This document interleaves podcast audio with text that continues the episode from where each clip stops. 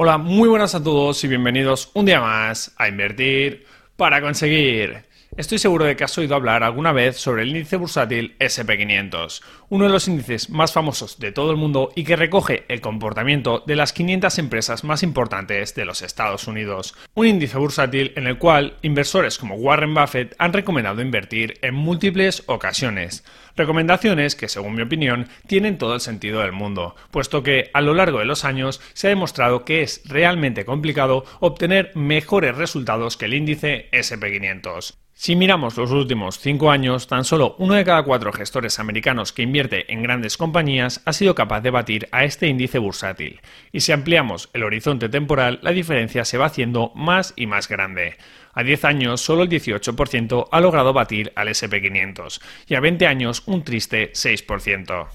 Ahora bien, como seres humanos siempre queremos más. Nuestro afán competitivo muchas veces nos hace buscar rentabilidades superiores al mercado y apostar por acciones, fondos o ETFs que pensamos que pueden hacerlo mejor que el conjunto del mercado.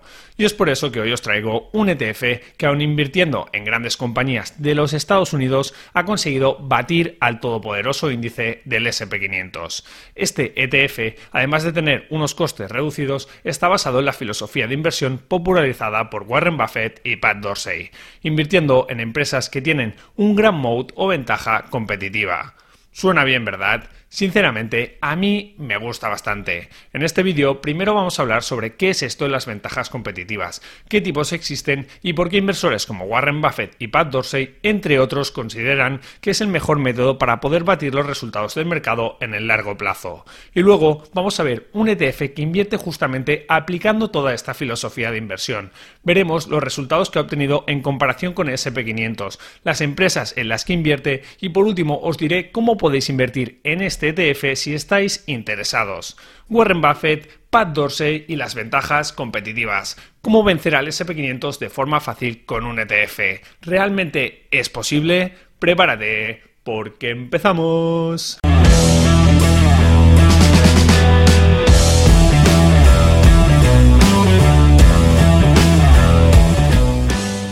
En la introducción he comentado que el ETF de hoy se basa en las ventajas competitivas a la hora de invertir y que superinversores como Warren Buffett, su socio Charlie Munger y Pat Dorsey siempre han defendido este concepto a la hora de seleccionar buenas empresas. Ahora bien, ¿qué es esto de las ventajas competitivas exactamente? ¿Qué tipos de ventajas competitivas o mode puede tener una compañía? Antes de plantearnos invertir en el ETF que os traigo hoy, debemos entender muy bien esta idea, así que vamos a por ello. Y si queremos hablar sobre ventajas competitivas, es casi una obligación hablar del superinversor Pat Dorsey, uno de los inversores que más me ha influido a mí personalmente. Pat Dorsey es el fundador de su propia firma de inversiones Dorsey Asset Management y anteriormente fue director de investigación en Sinabel Captiva Trust y director de la investigación de acciones en Morningstar, una de las empresas líderes en el mundo en cuanto a análisis de los mercados financieros y que por cierto solemos utilizar bastante aquí en este canal. Y bueno, además de todos estos logros, Pat Dorsey es el autor de dos libros muy interesantes que son Las cinco reglas para invertir con éxito en acciones y el pequeño libro que genera riqueza. Muy bien, entonces, a lo que íbamos. ¿En qué se basa esta idea de las ventajas competitivas o mode? Pues el concepto es bastante sencillo de entender. El punto de partida de este concepto se basa en que el sistema capitalista funciona. La idea es que el capital va a parar allí donde se pueden obtener buenos retornos, donde se pueden obtener buenos beneficios. Y es que las personas cuando montamos un negocio o cuando invertimos lo hacemos normalmente para ganar más dinero, para hacer crecer nuestro capital. ¿O vosotros sabéis de alguien que monta un negocio con la intención de perder dinero? Porque yo, la verdad es que no. Entonces, ¿qué ocurre a continuación? Pues lo que ocurre es que aquellos negocios que son buenos, es decir, aquellos que obtienen las mejores rentabilidades y tienen retornos altos, atraen a la competencia. Y eso, con el paso del tiempo, se transforma en una disminución de los beneficios para las compañías. Ese negocio que era muy rentable en el pasado deja de serlo con la entrada de competencia. Y esto, si nos paramos a pensar, tiene todo el sentido del mundo. Imagina que tu vecino monta en tu ciudad un bar de copas y que se empieza a forrar de una forma increíble. Cuando se lo empieza a contar a la gente o estos se den cuenta del éxito que tiene con ese negocio, ¿qué harán? Pues montar otro bar de copas, y así todo el mundo irá montando bares de copas de forma que tengan que competir entre ellos por un número de clientes que es limitado. El pastel se repartirá entre los diferentes bares, y aquel negocio que antes era tan bueno ya no lo será tanto. Ok, pues esto es lo que pasa en la mayoría de negocios y mercados, pero Estad muy atentos porque ahora viene lo bueno. Pat Dorsey comenta que hay un número reducido de empresas que son capaces de mantener esos elevados retornos del capital o rentabilidades con el paso del tiempo. Empresas a las cuales la competencia no puede destruir ni dañar sus márgenes. Y aquí es donde entra en juego el concepto de Economic Mode, también conocido como foso defensivo o ventaja competitiva. La idea del moat o del foso defensivo se basa en el paralelismo de que los negocios son como castillos en la Edad Media. Los enemigos querían conquistar los castillos, asaltarlos y robar toda su riqueza de la misma forma que las empresas competidoras quieren quedarse con los máximos beneficios posibles. Nadie estaba a salvo de ese ataque. Entonces, tan solo un gran foso defensivo alrededor del castillo, tan solo una buena ventaja competitiva en una compañía podrán evitar que esto ocurra. Muy bien, Carlos. Esto de los castillos suena muy interesante, pero ¿cómo sé yo si una empresa tiene un gran moat o ventaja competitiva que la proteja de su competencia? ¿Cómo podemos saber si un negocio va a poder ofrecer unos buenos retornos sobre el capital con el paso del tiempo? Pues aquí es donde entra en juego todo el trabajo de Pat Dorsey que aplicó en Morningstar. El bueno de Pat estudió en profundidad cuáles eran aquellos factores que hacían que las empresas pudieran tener grandes retornos a lo largo del tiempo, y acabó definiendo cuatro tipos de modes o ventajas competitivas que pueden tener las compañías. Cuatro fosos defensivos que pueden hacer que las empresas obtengan excelentes retornos con el paso de los años. Y estos son los siguientes. 1. Los activos intangibles. Aquí entrarían las marcas, pero también las patentes que pueda tener una empresa y las licencias o aprobaciones. Sobre las marcas, un ejemplo claro podría ser Apple. Apple, gracias a su reputación y a su marca, es capaz de fijar precios más elevados que sus competidores. Y además también reduce lo que se conoce como el search cost de los consumidores. ¿Quiero comprarme un móvil nuevo? Pues me compro un iPhone porque confío en la marca y sé que será bueno. No le doy más vueltas. Sobre las patentes es algo muy habitual en el sector farmacéutico, pero también hay otras empresas como pueden ser 3M o Alphabet, Google, que acumulan un gran listado de patentes. Al final, cuando tú tienes una patente sobre un producto, tienes un monopolio legal. Tus competidores no podrán comercializarlo durante un tiempo y podrás sacar provecho de ello. Y respecto a las licencias o aprobaciones, estas permiten a las empresas operar en un mercado regulado, ya que se conceden un número de licencias o aprobaciones limitadas y las cuales son complicadas de obtener y por tanto la competencia en este mercado es mucho menor. Algunos ejemplos que menciona Pat Dorsey son las licencias o aprobaciones que hay que obtener para abrir casinos, empresas de apuestas, vertederos de residuos o para fabricar componentes de aviones. Esto sería por lo que respecta a los fosos defensivos basados en los activos intangibles. Pero luego aún nos faltarían tres fuentes de ventajas competitivas más. Así que antes de enseñaros el ETF que ha logrado batir al SP500 aplicando toda esta filosofía y ver cómo podemos invertir en él, vamos a explicar rápidamente las otras tres fuentes de moat o ventaja competitiva. 2. Costes de sustitución. Este concepto se basa en la situación en la que a un cliente le supone un problema o un alto coste el cambiar de proveedor, de tal forma que ese coste de cambiar de proveedor y escoger a otro competidor sería superior a los beneficios obtenidos con el cambio, y por tanto no se realiza tal sustitución.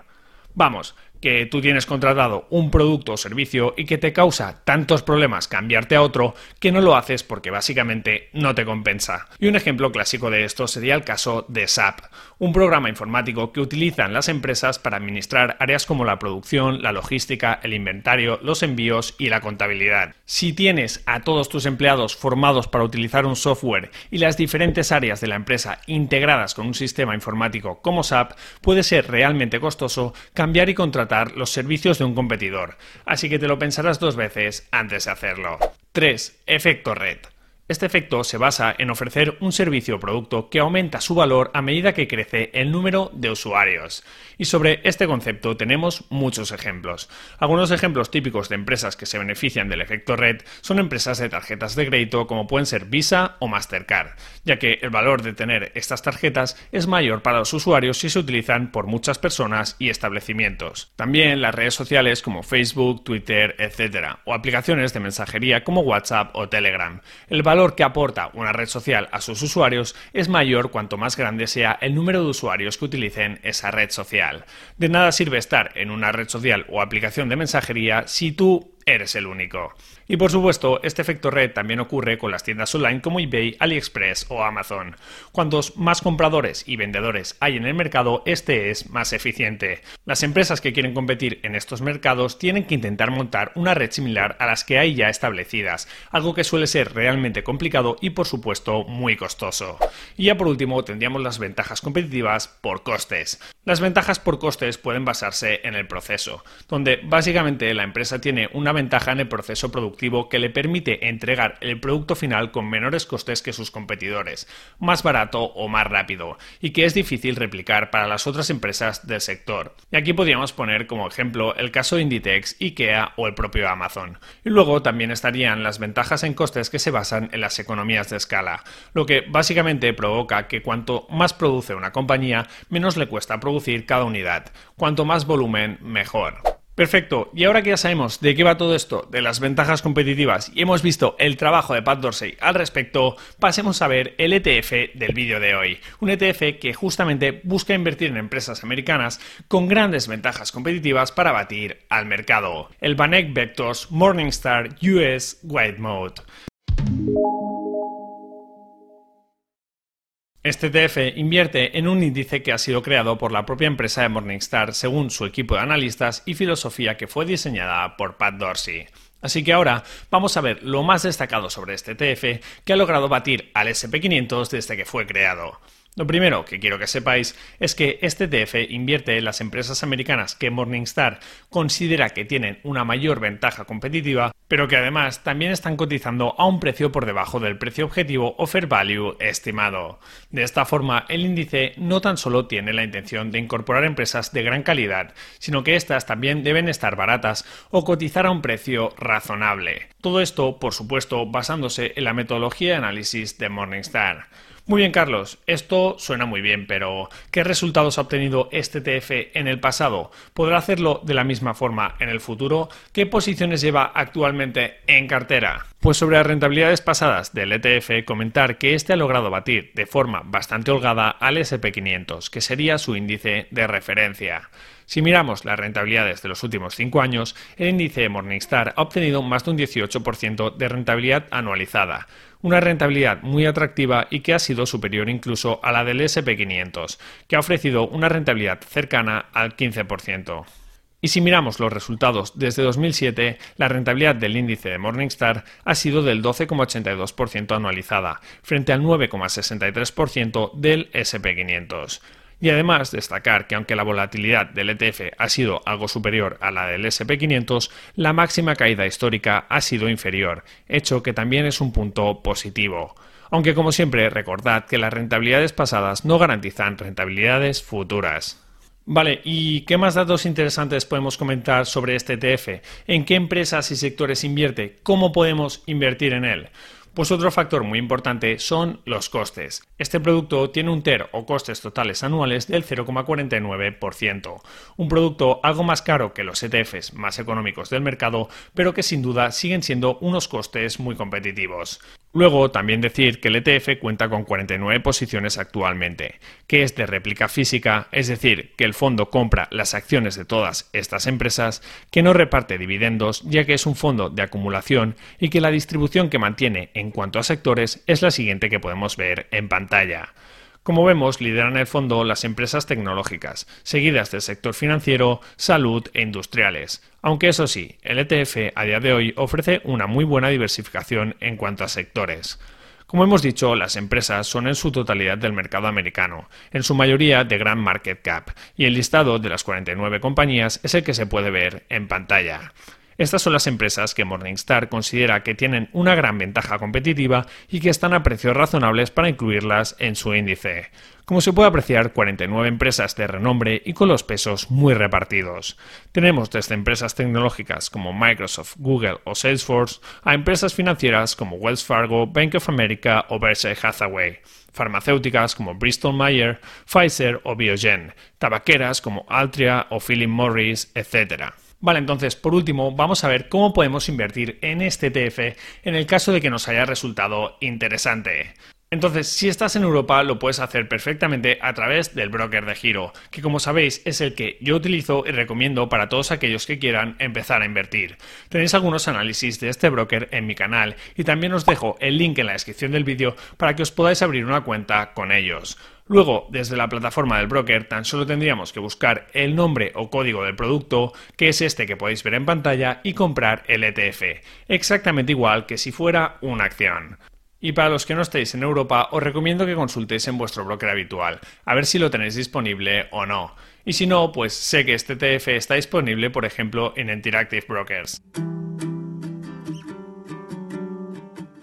Y hasta aquí el episodio de hoy. Muchas gracias por escucharlo. Quiero recordarte que este podcast se crea a partir de los vídeos que subo a mi canal de YouTube Invertir para conseguir. Ahí tienes todos mis contenidos en formato vídeo. Si te ha gustado el episodio, te animo a que te suscribas a este podcast, a que me dejes una valoración positiva y por supuesto a que lo compartas con todas aquellas personas que pienses que les pueda ayudar. Muchísimas gracias por estar ahí un día más y nos vemos en el próximo episodio. Un saludo.